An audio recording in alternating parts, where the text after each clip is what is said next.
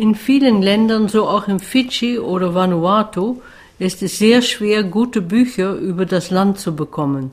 So findet man vielleicht noch den Lonely Planet, immer wieder die gleichen Reiseführer, aber keine Informationen zur Geschichte, Traditionen, die ursprüngliche Religionen oder gute historische Romane. Es ist daher besser, sich diese in Neuseeland, Australien oder auch in Deutschland zu organisieren. So findet man auf Fidschi überall das Gleiche, nur in der Buchhandlung in der South Pacific University ist es anders.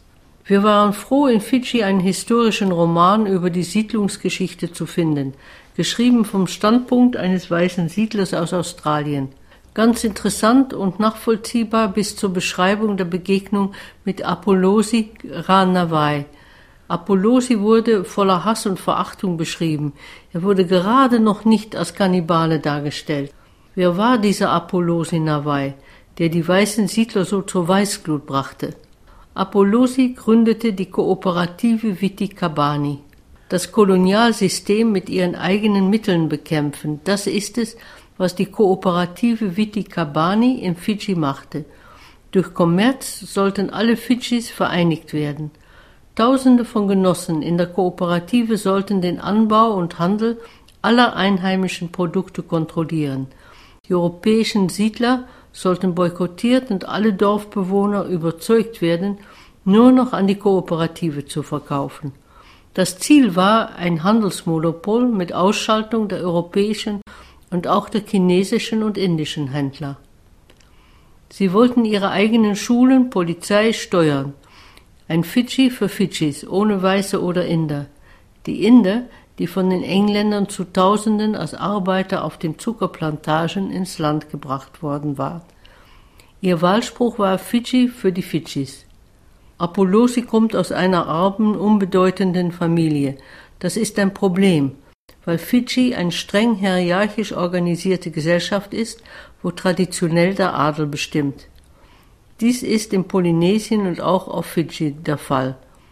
Im Gegensatz sind Rang und oder Stellung auf den melanesischen Inseln meist nicht vererbt, sondern diese muss man sich durch Taten oder Zeremonien erst erarbeiten, zum Beispiel in Vanuatu oder Neuguinea.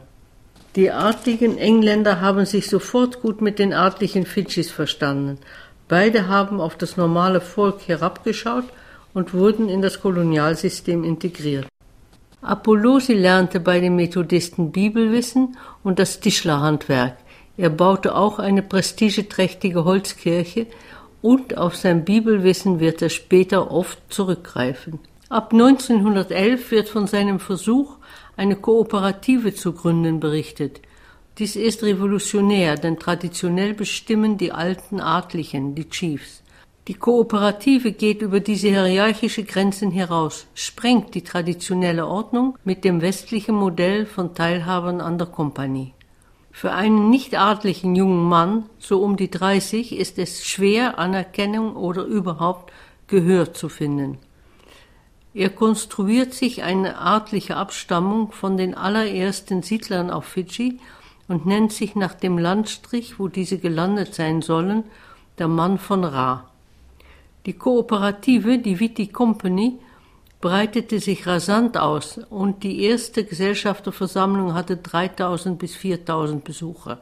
Das war im Januar 1915. Ein Missionar berichtet, auf meiner Reise im Juli ins Inland bemerkte ich eine große Änderung im Charakter der Eingeborenen. Sie sind dem Geldmachen erlegen, besonders durch die Unterstützung der Viti Company. An jedem kleinen Bach im Inneren bauen die Fidschis Bananen an.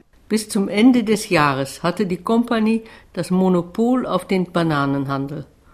Das gefiel weder der Kolonialregierung noch den Missionaren noch den traditionellen Fidschi-Chiefs, die um ihre Macht und um Geld fürchteten.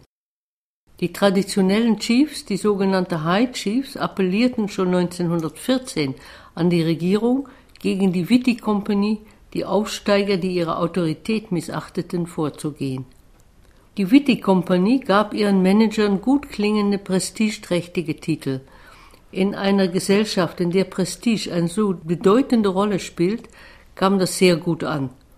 Auch Chiefs, die von der Kolonialverwaltung übergangen worden waren, kamen Titel, oft die gleichen, die von der Kolonialverwaltung vergeben wurden.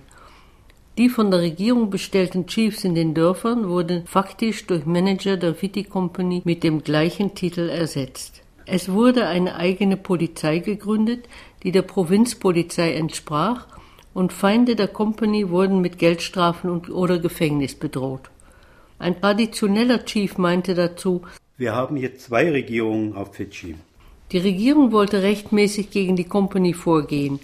Da man keine Veruntreuung von Company-Geldern nachweisen konnte, ließ man Apollosi vorläufig gewähren.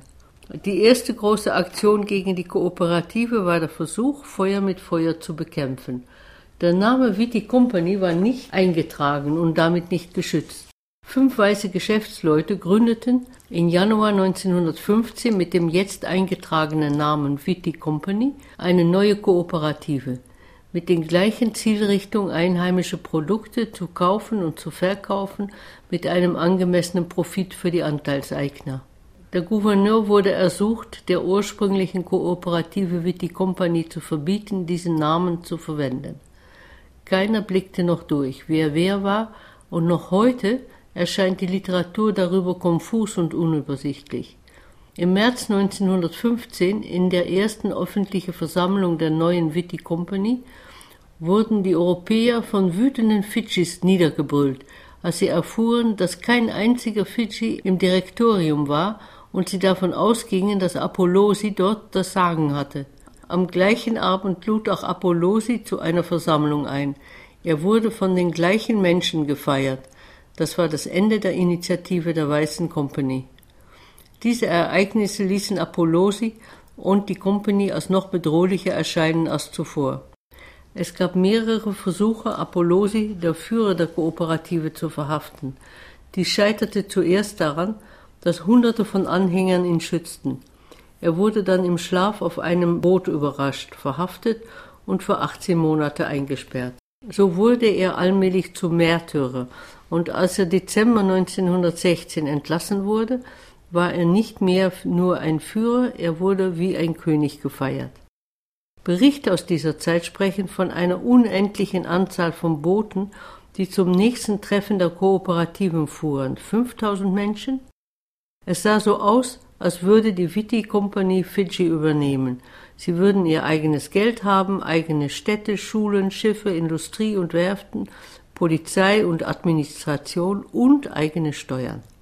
Das war zu viel für die Kolonialregierung. Apollosi wurde wieder verhaftet und für sieben Jahre ins Exil geschickt.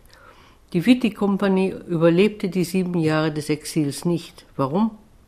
Ich denke, die traditionellen Werte passen schlecht zu dem europäischen kapitalistischen Konzept.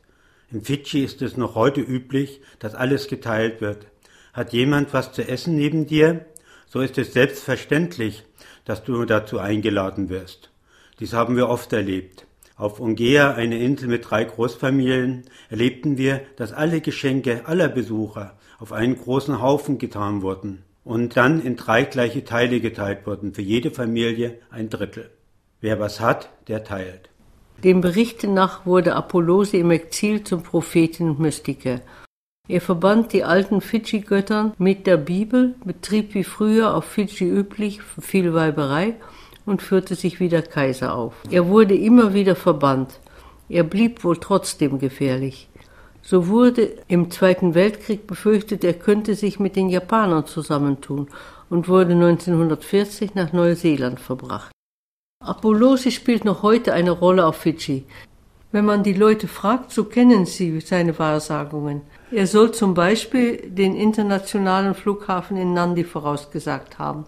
Die Witty Company ist eine von mehreren Bewegungen, die versuchten, das Heft in eigene Hände zu nehmen. Wir wissen von Beispielen in Neuguinea und auf Tonga. Der Widerstand der Kolonialmächte und die inneren Widersprüche waren aber überall zu stark. Dazu kam die Tradition, alles zu teilen, so dass die Versuche scheiterten.